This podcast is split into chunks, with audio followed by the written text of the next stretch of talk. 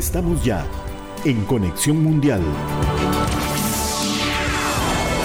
Hola, ¿qué tal? Buenas tardes, bienvenidos a Conexión Mundial. Este sábado, eh, ya a mitad de mayo, y nosotros en el mes de aniversario de Conexión Mundial.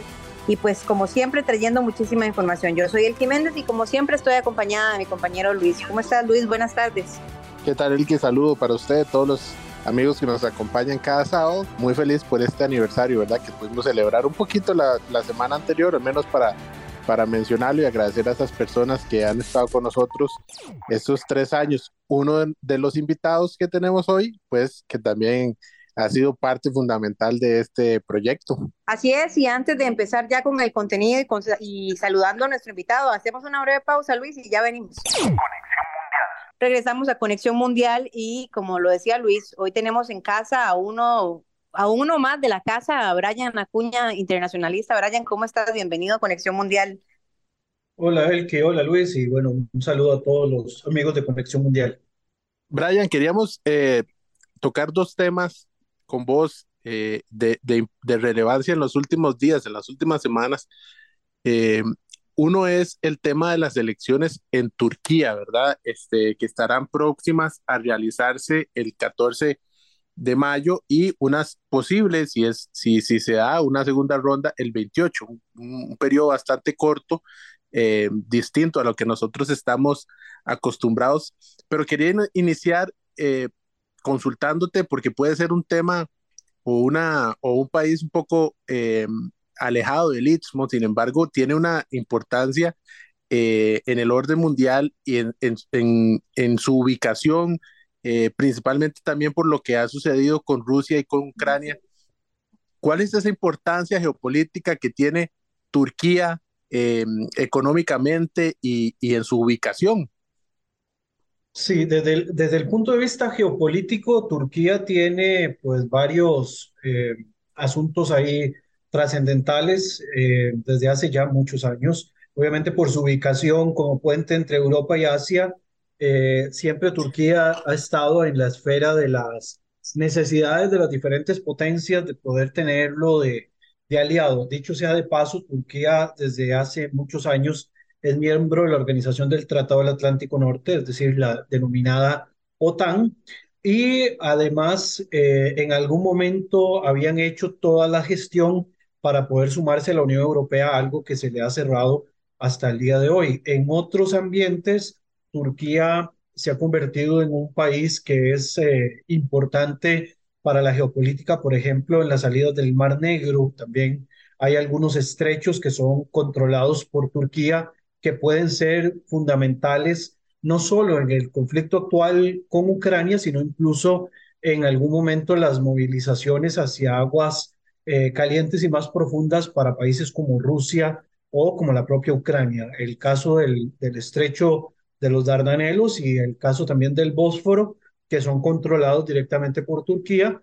Y también en esta misma dinámica eh, política, Turquía tiene un rol importante en lo que ocurre en la actualidad en el norte de Siria, con el tema de los, de los kurdos del Rojava, de, de, esta, de esta región tan eh, particular y tan específica eh, que necesita volver a controlar Bashar al-Assad para tener algún tipo de, de, fuerza importante, ha sido una figura o un país este, eh, trascendental en, el, en la salida de los Estados Unidos de Afganistán, que en algún momento lo habíamos mencionado, junto con el, el apoyo de Qatar y también Turquía ha tenido una participación activa en otras situaciones importantes, el caso de Libia, después de la caída de, eh, de expresidente eh, Muammar al-Gaddafi, lo mismo que su participación en el tema del conflicto palestino-israelí y eh, de alguna manera, pues Turquía tiene una participación muy activa en diferentes es escenarios, incluyendo Asia Central, ¿verdad? Y el tema de los conflictos entre Armenia y Azerbaiyán por los, el, pleito que existe con el tema de, de, de Artsakh, de, de Nagorno-Karabaj. Importante también señalar que eh, Turquía, si bien pues tiene una cercanía ideológica con Occidente, eh, de alguna manera tiene su propia agenda. Entonces, una de las grandes críticas que han habido en los últimos años con respecto, en este caso, al presidente Erdogan, que ya ahora tiene 20 años de estar en el, en el poder en Turquía y que eso podría cambiar eventualmente el próximo domingo. En este caso, Erdogan, como se mueve en su propia esfera, ha tenido la posibilidad de poner contra la pared a la Unión Europea, de tener cuestionamientos con respecto a la ampliación de la OTAN, el caso de Suecia y de Finlandia, e incluso eh, tener algún tipo de participación todavía mucho más activa en algunos temas eh, gasíferos en el Mar Negro o en el, Mediterráneo Oriental, que le ha dado, digamos, ese, ese patrón un poco inestable a un Erdogan que sabe jugar a dos bandas, ¿verdad? Que se reúne con eh, potencias occidentales, pero que también tiene la capacidad de reunirse con eh, liderazgos orientales, el caso de Irán, por ejemplo, o algunos países del mundo árabe con los que tienen algún tipo de contacto. Brian, de hecho, este, antes de entrar como en materia ya propiamente electoral y política de, de Turquía, eh, ahora que mencionabas eh, la, la, conformación de Turquía dentro de la OTAN, ha sido también un pilar en todo este proceso, incluso de la guerra con Ucrania y Rusia, y también en la decisión de que se incluyan países como Suiza a la OTAN. Eh, ha, ha, sido un país bastante medular, bastante importante y que tiene en jaque a muchas naciones también de la región.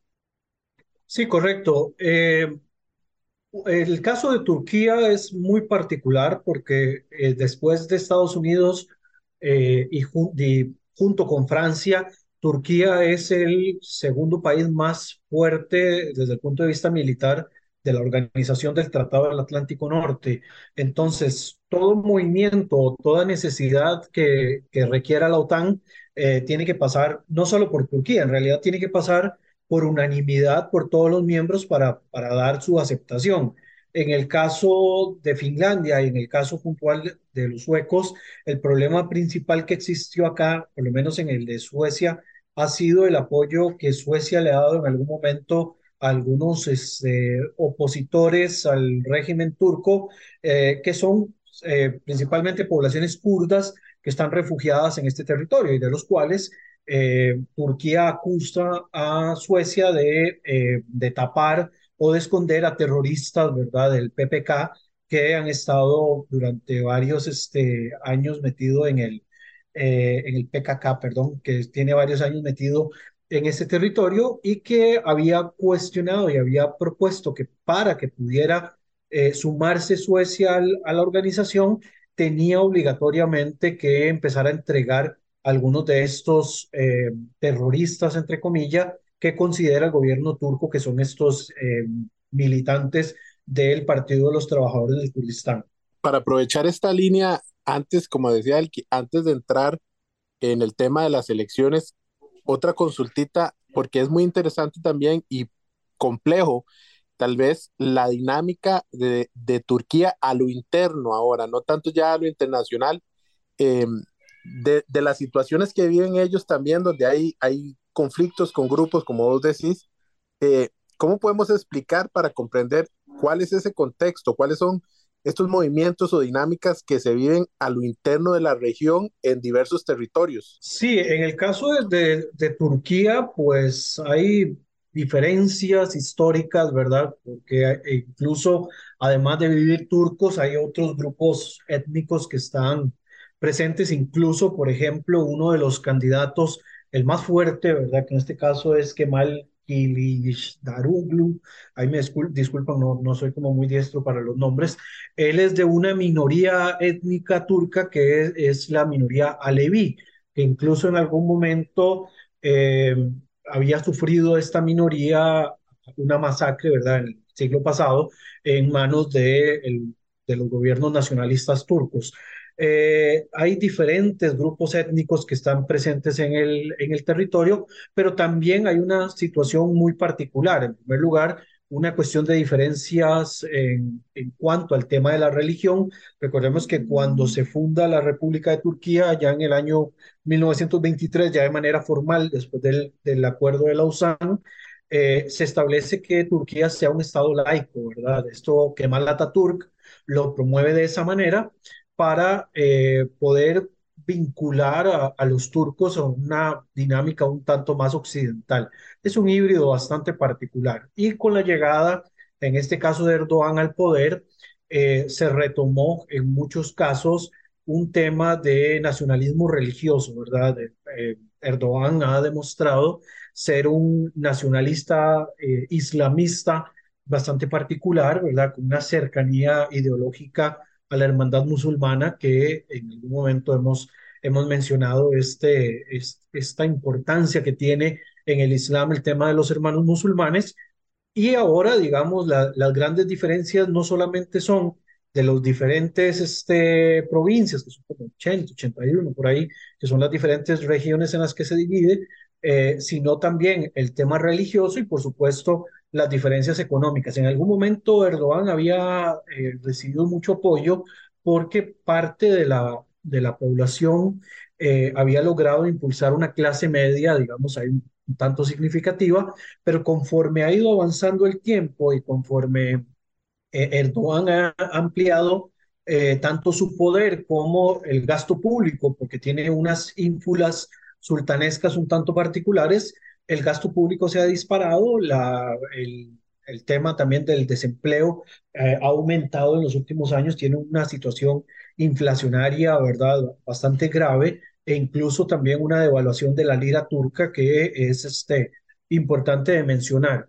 Todos estos factores, ¿verdad?, incluyendo la, la situación étnica y las cuestiones de carácter político, hacen que eh, Turquía tenga dificultades en la época actual eh, para poder, digamos, este, tener una, una cuestión de unidad un tanto más política. E incluso también a Erdogan se le señalan dos cuestiones. En primer lugar, que él promueve una ideología neo-otomanista, ¿verdad? Como tratar de expandir ideológicamente eh, a, la época sultanesca, ¿verdad? Y tratar de expandirse ideológicamente hacia aquellos territorios que en algún momento fueron eh, controlados por los otomanos. Y por el otro lado también se le acusa de militar con los denominados lobos grises, que son un grupo técnicamente fascista de corte islamista que están presentes tanto en Turquía como en algunos países de Europa eh, y también de promover un nacionalismo panturquista. De hecho, uno ve que en ocasiones se utiliza tanto la bandera de la época otomana como se utiliza también la bandera del panturquismo, ¿verdad? El nacionalismo turco. Incluso hay una organización de naciones túrquicas, ¿verdad? Donde se, se reúnen constantemente aquellos países que tienen algún eh, grupos étnicos que sean hereditarios o, que hayan sido parte en algún momento de, de, grupos turcos a lo largo de la historia. Metámonos ya de lleno en las elecciones, Elki. Sí, no, no, no, solo que quería ah, eh, ampliar un poquito antes de lo de las elecciones, Luis, eh, lo que decía Brian de, eh, de la posición turca, ¿verdad? Y me, es que me parece muy interesante que aunque tiene cierta arraigo musulmán, como lo decías, eh, y una gran fuerza del Islam también se ha occidentalizado, también lo decías, pero es, es muy ambiguo a la vez, me parece interesante porque incluso esa apertura que han tenido para poder recibir tanto turismo se ha vuelto un punto muy importante, este, lo convierte en un país no tan radical como incluso muchos de sus vecinos en sus ideologías e incluso en su forma de visualizar los conflictos geopolíticos y que de alguna forma no le conviene. Sí, no, porque eh, Erdogan ha sabido, digamos, como jugar con ambos ambientes. No hay un radicalismo como para imponer, por ejemplo, el, uso del velo, pero en algún momento se flexibilizó la posibilidad de que las mujeres que lo quisieran pudiesen usar el velo, que anteriormente incluso fue hasta prohibido, ¿verdad? Una, una Turquía más laica, que fue la que promovió Ataturk, eh, el uso del velo no estaba bien visto y ya con Erdogan, más bien el tema del Islam ha tomado mucho más fuerza. De hecho, eh, pensémoslo de esta manera, ¿quién sino Erdogan fue el que se atrevió a convertir la Catedral de Santa Sofía en una mezquita y ya dejarle, digamos, como si fuese una mezquita. No fue el único que lo hizo, pero ya lo oficializó, lo hizo ya legal y la Hagia Sofía es hoy por hoy una de las mezquitas más importantes eh, en un proceso de islamización bastante evidente, ¿verdad? Un, país que es más laico ha recibido, digamos, en este caso, eh, una, una dosis de religiosidad todavía mucho más, mucho más importante y que conforme pasen los años y tengamos liderazgos, ya sea el de Erdogan o que tengamos liderazgos cercanos a Erdogan, se va a seguir ampliando, así como se, se ha ampliado, se ha mantenido en otros países. Quizás no llegue, porque hay obviamente una diferencia estructural política al nivel de Irán, por ejemplo, que hay una Guardia Nacional que está eh, entre una asamblea de, de, de, ayatolas, ¿verdad?, de líderes religiosos, pero el proceso de islamización, el proceso de, de, de religiosidad se va ampliando cada vez más en, en Turquía conforme, digamos, Erdogan va, va, tomando más fuerza e incluso no solo la cuestión islámica, sino que se aleja de posiciones occidentales y se acerca más a una cuestión de nacionalismo túrquico bastante, eh, bastante pronunciado, que es quizás los últimos pasos de lo que ha dado en, en estos momentos el gobierno turco. Ya propiamente en el tema electoral, hace unas horas uno eh, de los candidatos eh, que estaba optando por esta, en esta carrera presidencial abandona. Las razones las podemos dejar eh, para después o, o, o, de lado. sin embargo, era el candidato Muharrem Ince, no sé si lo, si lo pronuncio bien tampoco, pero el tema es que según las encuestas te, tenía un apoyo entre el 2 y el 4%, y uno podría pensar que eh, es bastante poco.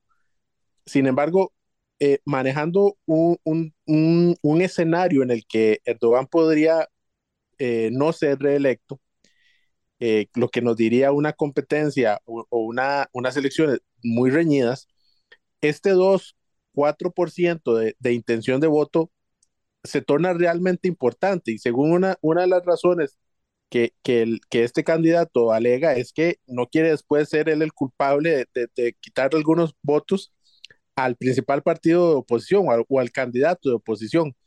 Eh, ¿Cómo puede, puede eh, realmente afectar este, esta salida para uno o para el otro, digamos, para Erdogan o para, o para el candidato opositor que, que en este momento podría ser quien le dispute esa presidencia? ¿Cómo, cómo afecta realmente este pequeño movimiento que, que, que podemos ver dentro de, de, las elecciones. En este caso, pues sí, el, el, retiro de este candidato, como bien lo mencionas, o sea, ¿qué tanta diferencia podría hacer eh, un 2, un 4%? No lo podría ver así, digamos, a grandes rasgos, pero estamos hablando que, como ya mencionas, es uno de los candidatos opositores y eventualmente haciendo una matemática, si la votación se decanta en que se quiere un cambio, eventualmente ese 2 o 3% que tiene eh, Bujarrem Ince, tampoco sé si lo estoy pronunciando bien, así que estamos entre los mismos, este,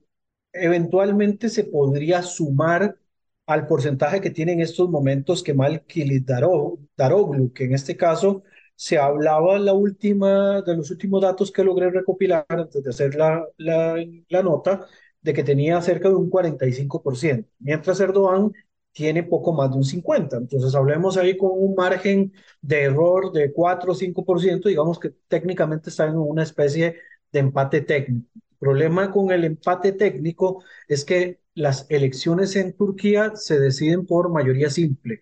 El que tenga más del 50%, 50.5, por ejemplo, o 50.1 si acaso, queda presidente. Y en este caso, lo que podría estar pensando INSE es que si bien él no da eh, públicamente un voto de apoyo a Kemal, al, al, opositor a Erdogan, él podría estar pensando en estos momentos de que al salir de la, de la contienda, eventualmente estos votos se le sumen directamente al, al principal candidato opositor y que eh, puede impulsar o que se vayan a una segunda ronda, ¿verdad? si ninguno de los dos logra más del 50%, o si eventualmente pueda más bien desbancar a Erdogan y que se pueda, digamos, lograr generar un cambio después de 20 años. Entonces, de alguna manera, la salida de INSE no es una, una cuestión menor, ¿verdad? A pesar de que el porcentaje que tiene es sumamente bajo,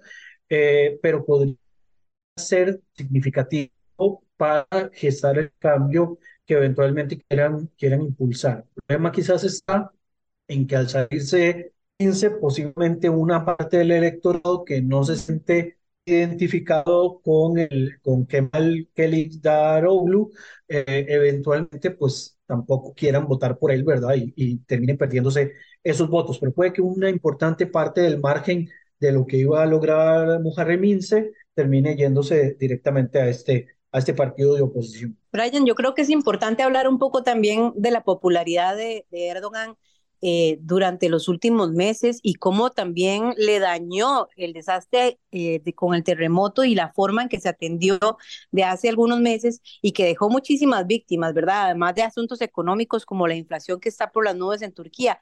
Esto le está pasando factura en este proceso después de décadas, como usted hablaba ahora, de liderar este país. En realidad, digamos, el terremoto viene a escalar un poco más la desconfianza que existe con respecto a Erdogan porque eh, ya económicamente el país viene sufriendo desde hace varios años.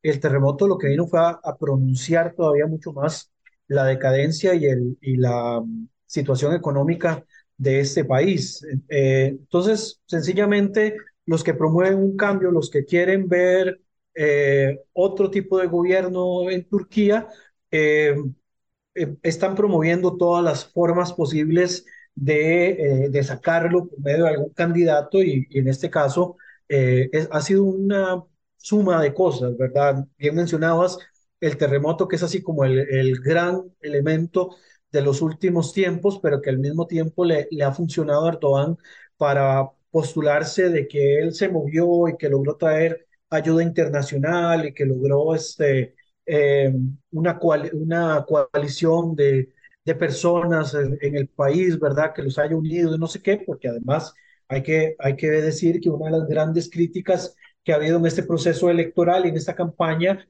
es la cantidad de minutos que la prensa en general le ha dedicado a Erdogan, a diferencia de los minutos que le han dado a los partidos opositores. Es una, una diferencia categórica por ahí. Había visto el dato eh, no lo tengo ahorita a la mano, pero había visto el dato de la cantidad de minutos que los, los medios de prensa escritos, televisivos y demás le han dado a la campaña de Erdogan, a diferencia de lo que le han dado a los opositores. Entonces hay toda una cuesta que subir, ¿verdad?, para poder desbancar a Erdogan de cara a, una, un eh, próximo mandato. Además, porque eh, una de las razones, una de las, de las cosas que quiere hacer en este caso el partido de oposición, que además es un partido que está eh, compuesto por un montón de facciones que se disolvieron para crear una, una única coalición contra Erdogan, ellos quieren de alguna manera eh, reinstaurar la república parlamentaria, la democracia parlamentaria que tenían anteriormente, porque desde el año 2018 Erdogan logró generar una, un cambio de sistema político a un poder eh, presidencialista, ¿verdad? Que le restó poderes al Parlamento, un Parlamento de 600 personas aproximadamente, y eh, le sumó más bien poder al, a, la presidencia y le ha restado incluso poder a algunos ministros y algunas fuerzas que podrían ser también significativas. recordemos que hace unos cuantos años atrás se había dado una tipo de atentado terrorista, ¿verdad? Que en realidad muchos acusan de que fue un false flag, eh, en el cual él hizo una purga de líderes dentro del ejército que pudieran también sacarlo eventualmente. O sea que todo lo que Erdogan ha hecho en los últimos años ha sido de cara a tratar de perpetuarse en el poder de Turquía. Brian, para ir finalizando con este tema y entrar en otros, eh, en este momento podríamos visualizar si ganara la oposición, qué cambios haría o, qué Turquía tendríamos eh, bajo un nuevo mandato, ya no Erdogan en el poder? Sí, se supone que ya entraríamos en un proceso de, eh, de reformas. Como les digo, este Partido Republicano del Pueblo ha intentado eh, promover de alguna manera la democracia. Es un país, un partido socialdemócrata. Han intentado promover una, una cuestión más democrática, más este, más pluralista eh, y algunas de las propuestas van en tratar de sacar algunos de los grandes problemas que tiene Turquía, principalmente de carácter económico, pero también va enfocado a tratar de promover una agenda eh, en la política internacional que vuelva a meter a Turquía, digamos, con una, un alineamiento más centrado dentro de sus aliados históricos, ¿verdad? Y sacarle un poco de esta ambigüedad en la cual Erdogan los mantiene, porque es una bipolaridad que mantiene la agenda de, de, Turquía, la agenda de la Turquía de Erdogan, y que eventualmente puedan, digamos, alinearse más hacia lo que el país, un país más laico, quisiera promover a lo largo del tiempo. Pero evidentemente hasta que no, no se cuente el último los votos el próximo domingo, que va a ser una elección histórica, no, no podemos llegar, digamos, a, a ver a profundidad cuáles son las propuestas. Yo más bien les propongo a ustedes que si eventualmente logra ganar el, el Partido Republicano del Pueblo, el partido, digamos, de este líder Alevi, que eh, podamos explicarlo a los, a los oyentes cuáles son las propuestas y las reformas que eventualmente podría estar impulsando este, este candidato. No, perfecto, Brian. Tenemos una cita entonces de una vez este, acogida la, la, la propuesta. Me parece muy, muy interesante vamos a estar efectivamente con, con, la mirada puesta en las elecciones de Turquía. Vamos a estar informando a través de nuestras redes sociales de Conexión Mundial el resultado de, de como bien lo decís, unas elecciones históricas eh, para ver qué es lo que va a suceder. Vamos a estar pendientes de primera mano para darles a conocer los resultados. Vamos nosotros a hacer una segunda pausa comercial. Brian, si queda con nosotros para continuar ya con otros temas.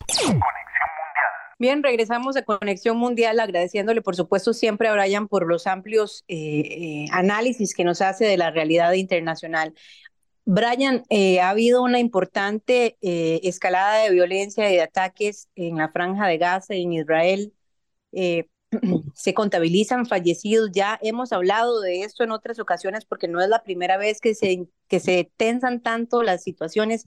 Sin embargo, pues cada vez es más difícil, ¿verdad? Cada vez son más regiones, son más vidas. Eh, tal vez explicar un poco qué es lo que está sucediendo, por qué se, se dan estas escaladas en algunos momentos, eh, por, qué nos, por qué se rompen los ceses al fuego y un poco la situación que ocurre en Israel y en Gaza. Eh, sí, bueno, se ha dado una operación en los últimos días que Israel tituló Operación Escudo y Flecha, ¿verdad? Esto es para evitar algunos ataques eh, contra sus ciudadanos y contra sus militares al otro lado de la frontera con Gaza, que han estado perpetrando de alguna manera la organización islamista Yihad Islámica. Esto se ha dado incluso después de la muerte de un eh, preso palestino, Hader Adnan, ¿verdad? Que estuvo 87 días en huelga de hambre y que posteriormente sucumbió, empezaron a haber intentos de atentados. Es el segundo gran enfrentamiento, eh, y esto es un detalle interesante, es el segundo gran enfrentamiento entre Israel y la yihad islámica. Hemos visto que los, los últimos enfrentamientos importantes desde que el Hamas eh, toma control de la franja de Gaza con el apoyo de, de la yihad islámica. Este es el, el, segundo gran enfrentamiento donde solamente vemos eh, un, un choque entre Israel y la yihad islámica. Y el objetivo de Israel en esta operación ha sido, bueno, evitar que se sigan lanzando cohetes desde Gaza hacia Israel, que además llama poderosamente la atención que han avanzado en cuanto a las capacidades y, al radio de alcance. Han sido, incluso se han interceptado eh, ya cohetes que han venido a, tratar de caer en las zonas de Jerusalén, en algunas regiones de Tel Aviv, que quizás por estar más cerca del Mediterráneo, el Mediterráneo tan cerca de Gaza, están en la, en la misma línea, eh, y en algunas ciudades. Y también ha llamado mucho la atención de que la capacidad del sistema de defensa de Israel, el Kipat Barzel, el cúpula de hierro, eh, ha tenido algunos inconvenientes, no ha sido, digamos, tan significativo, pero ha tenido algunos problemas que incluso han llevado a que algunos cohetes caigan en zonas civiles israelíes. Incluso eh, en estos días, el jueves, se hablaba de la muerte de una, una persona en la región de Rehoboth. Y en el caso, por supuesto, palestino, ¿verdad? Como la mayoría de estos cohetes son lanzados desde zonas urbanas, principalmente eh, edificios y principalmente zonas donde hay este, y pues zonas habitacionales y donde viven eh, familias, eh, han muerto, además de militantes de la yihad islámica, han muerto civiles, ¿verdad? Y parte de estos civiles, además de haber muerto en los, en los ataques por parte de la Fuerza Aérea de Israel, hay un caso en específico de un cohete de la yihad islámica que no logra atravesar la frontera y cae en una casa y mata a, varios, a varias personas, incluyendo creo que fue un niño, una niña y una mujer. Ha sido, digamos, el, el recuento en general de esta operación y de esta situación que no, ha, no, no se ha detenido, más bien por el contrario, debido a la amenaza que ha hecho la yihad islámica de lanzar los cohetes que tienen un alcance mucho mayor, las operaciones siguen ah, apareciendo. De hecho, eh, el día viernes ya se anunciaba la caída de un líder terrorista. Ya, ya se, se han muerto varios, de hecho, en muchas de las operaciones han golpeado eh, casas donde han estado líderes de la yihad islámica. Puedo mencionar por lo menos cuatro importantes. Eh, yo los tengo por acá, de hecho los tengo apuntados, voy a verlo en mi, en mi forrito, por decirlo así, porque es importante mencionarlos porque son eh, las cabezas más, más trascendentales de esta organización islamista, Jihad Shakir al-Ghanam, Khalil al-Baktini, eh, eh, Muhammad y Abu Dhaka, que eran los más importantes que a mitad de esta semana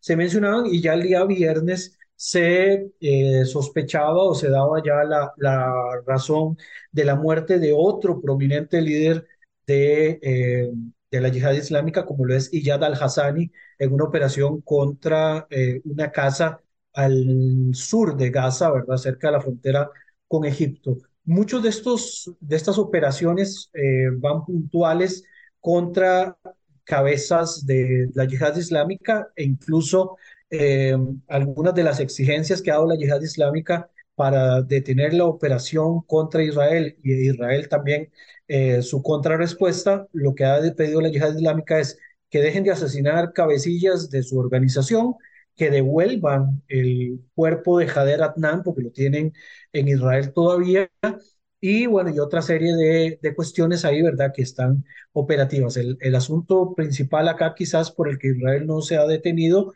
es porque tienen bien eh, monitoreado en qué zonas eventualmente se están moviendo los líderes de la, de la yihad islámica y, la intención posiblemente es decapitar a su principal liderazgo para que eh, se debilite desde el punto de vista eh, de organización. Brian, ya, ya que estamos eh, en temas de la yihad islámica propiamente, ¿cuál es esa diferencia o, la relación también que exista entre la yihad islámica y el grupo Hamas? Quizás la única cercanía es una cuestión de carácter ideológico. Ambos son organizaciones islamistas que buscan el establecimiento de un Estado Islámico en, en toda la región de lo que se denominó en algún momento la Palestina histórica.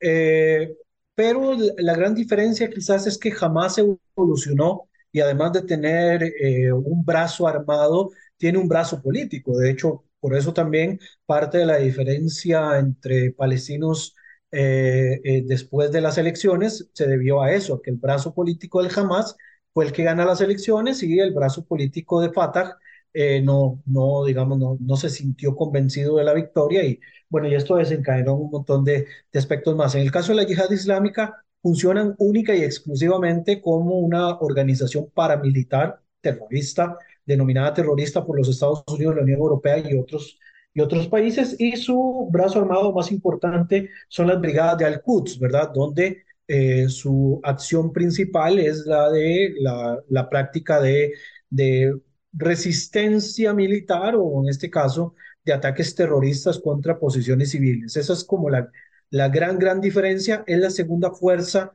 más importante en estos momentos de los palestinos de Gaza, eh, solamente superados por el Hamas. Y ahora que mencionas al Hamas, llama poderosamente la atención que en este caso el Hamas haya decidido una vez más no involucrarse, ¿verdad? Recibido muchas críticas porque el Hamas no se ha querido eh, involucrar en, esta, eh, en este enfrentamiento, porque para ellos, de alguna manera, les beneficia que haya un golpe de mesa en el liderazgo de la yihad islámica, porque así obligan a que los de la yihad islámica más bien se eh, endosen o se tengan que identificar de alguna manera con la forma de actuar del Hamas. Otra quizás característica que tienen muy similar es que ambos reciben financiamiento de la misma fuente, y en este caso es la República Islámica de Irán, ¿verdad? Que ambos han recibido muchos eh, beneficios tanto económicos como logísticos e ideológicos provenientes directamente de, de la República Islámica de Irán. Brian, eh, yo antes de, antes de despedirte y concluir esta entrevista, sí quería comentarte precisamente con lo que cerras la intervención anterior sobre el financiamiento de estos grupos como Hamas y la yihad islámica.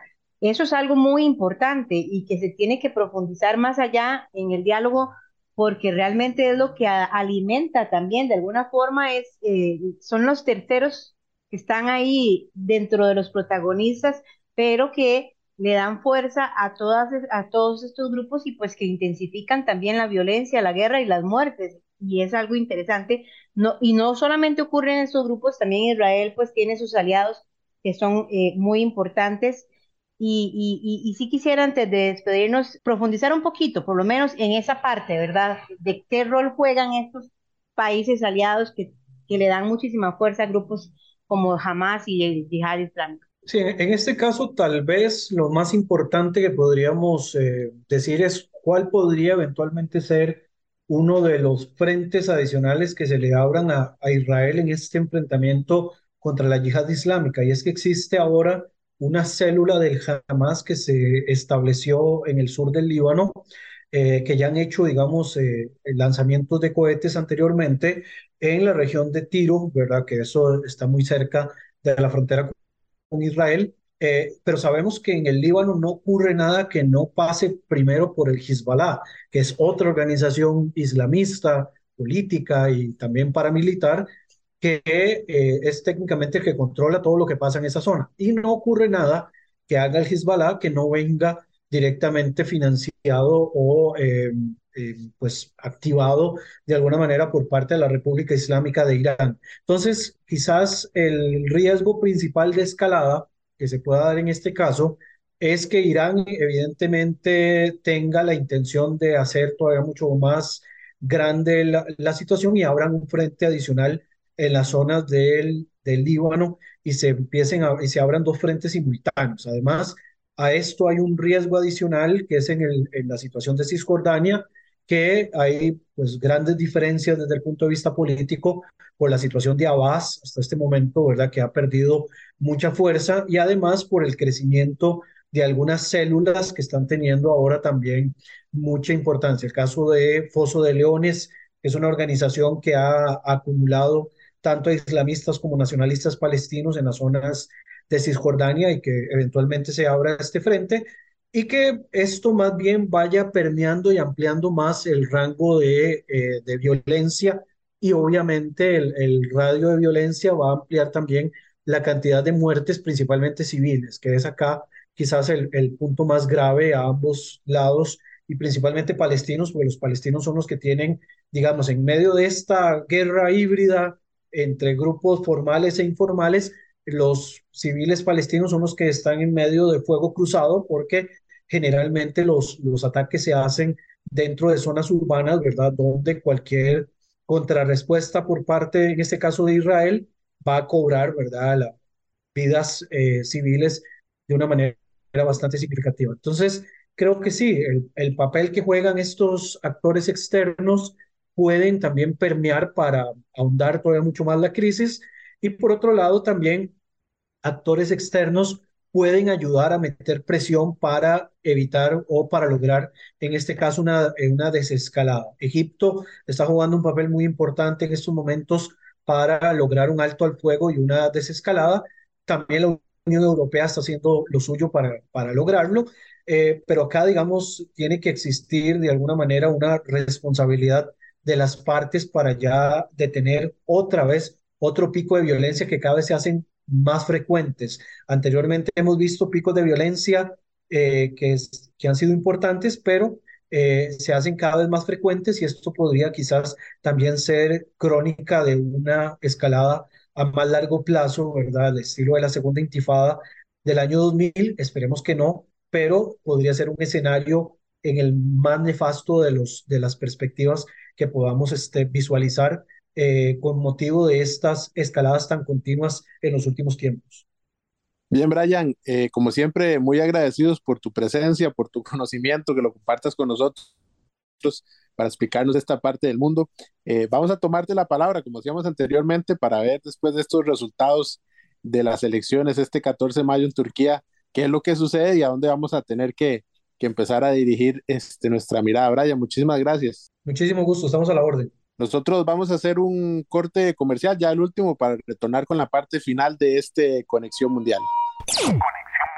Bien, regresamos, Luis. Eh, ya nos queda poco, este, de pocos minutos del programa, pero hay muchas informaciones. Yo quisiera eh, hablar de eh, la situación de Chile, algo muy rápido, muy breve, que es muy interesante. No sé si ustedes que nos han estado escuchando durante todos estos años recuerdan que se dio varias manifestaciones en Chile por eh, que se cambiara la redacción de la constitución política en este país. Principalmente los grupos este, más de izquierda fueron los que prioritaron, priorizaron y que lideraron estas manifestaciones, lo que llevó y se logró a que se hiciera una, un grupo, una comisión que redactara la nueva constitución política. Esta comisión contemplaba eh, líderes de diferentes grupos, incluso la presencia y la participación de los líderes mapuche que han sido muy eh,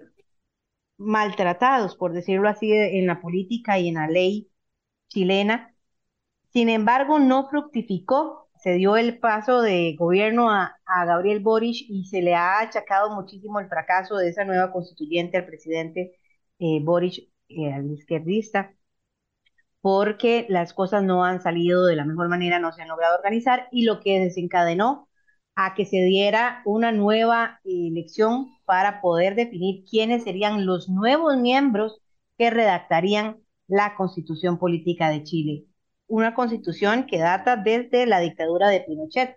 Esta situación es bastante interesante porque ahora, en todos los momentos, son el pueblo chileno quienes han elegido a estos redactores y en este caso se fueron al otro lado y eligieron al ala ultraderecha, a la más conservadora y a quienes en principio se oponían también precisamente a que se redactara una nueva constitución política. Veremos qué pasa, Luis. Eh, es algo muy interesante lo que está sucediendo en Chile. Pareciera que se dijo y se desdijo la situación nacional y habrá que esperar a ver, ya tendremos en Conexión Mundial un análisis de esto, por supuesto, también con nuestro amigo Guillermo José. Sí, el tema este de Chile es sumamente importante e interesante, más que todo. Mencionabas el, el tema de los, de los mapuches, la representación indígena, que, que también fue uno de los grandes perdedores, porque si no me equivoco, de pasar a 17 representantes, quedaron con uno. O sea, tenían, la, tenían la, a la presidenta del, del, proceso anterior, desde la elección anterior, una mapuche, pues ahora quedaron solo con un representante y como decís, este, un, un golpe para el gobierno de Boric, eh, y así lo aceptó él, y un triunfo para, para la, el ala derecha, el, el ultraderecha también, eh, donde todavía se ve a José Antonio Cáceres, el ex candidato que perdió en la segunda ronda con Gabriel Boric, que había ganado la primera, en la primera ronda. Entonces, va a ser muy interesante ver este, este, este eh, desarrollo de este nuevo proceso.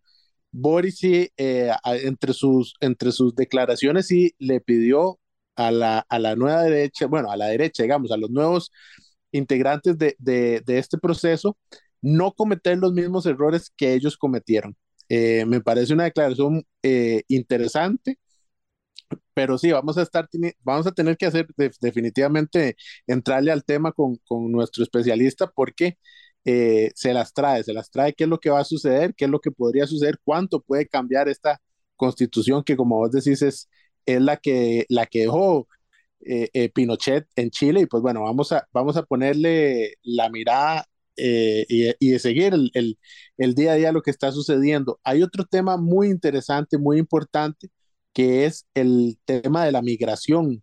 propiamente lo que está sucediendo en Estados Unidos porque este, este jueves a la medianoche eh, pues finalizó el, lo, que, lo que se conoce como, como el título 42 em, y que ha traído muchas confusiones porque este, este título 42 eh, vino con el tema de la pandemia y este, limitaba un poco el, la migración, el ingreso a los Estados Unidos. Ese título venció este jueves a la medianoche y muchas personas pensaron que eh, lo que se venía era en un, un, un, acceso a los Estados Unidos ya de una manera más fácil.